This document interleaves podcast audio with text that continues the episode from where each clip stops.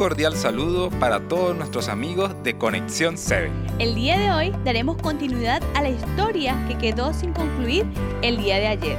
Sí, ¿qué pasó al final con el rey Ezequías y el pueblo de Israel con todas esas amenazas del rey asirio? Resulta que Ezequías al recibir la noticia tuvo miedo, pero hizo algo bastante interesante. ¿Y qué hizo el rey Ezequías? El rey hizo lo que toda persona debe hacer en momentos difíciles. Fue y consultó a Dios por medio del profeta Isaías, pero también lo hizo en forma personal, humillándose y suplicándole al Señor.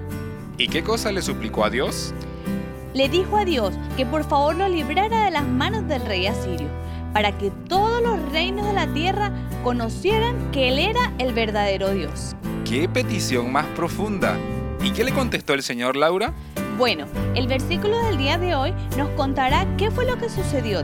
Te pido que por favor leas Isaías 37:35.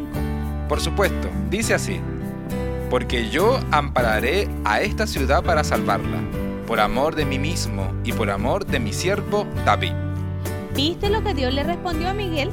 Eso mismo Dios nos responde cuando buscamos de Él, cuando vamos a Él y colocamos nuestra confianza en sus manos nos dice que Él es nuestro refugio y que Él nos cuidará. Qué maravilloso es nuestro Dios. Incluso mira, el versículo 36 dice que un ángel vino en la noche y destruyó al pueblo enemigo. Cuando confiamos en Dios, Él aleja los problemas de nuestras vidas, cuando nos humillamos y confiamos en Él. Por eso, Miguel, el llamado de hoy nuevamente es a confiar en Dios, a reconocerlo y saber que Él es el único en el que podemos confiar y que nos puede ayudar. Por eso es importante la oración para conversar con nuestro Creador. Sin duda alguna, Laura. Por eso los queremos invitar a que oren junto a nosotros. Vamos a orar. Querido Padre Celestial, hoy queremos pedirte que tú seas nuestro sustento y nuestro refugio.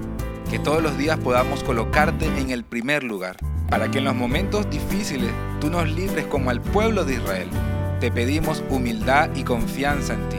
Te lo pedimos en Cristo Jesús. Amén. Amén.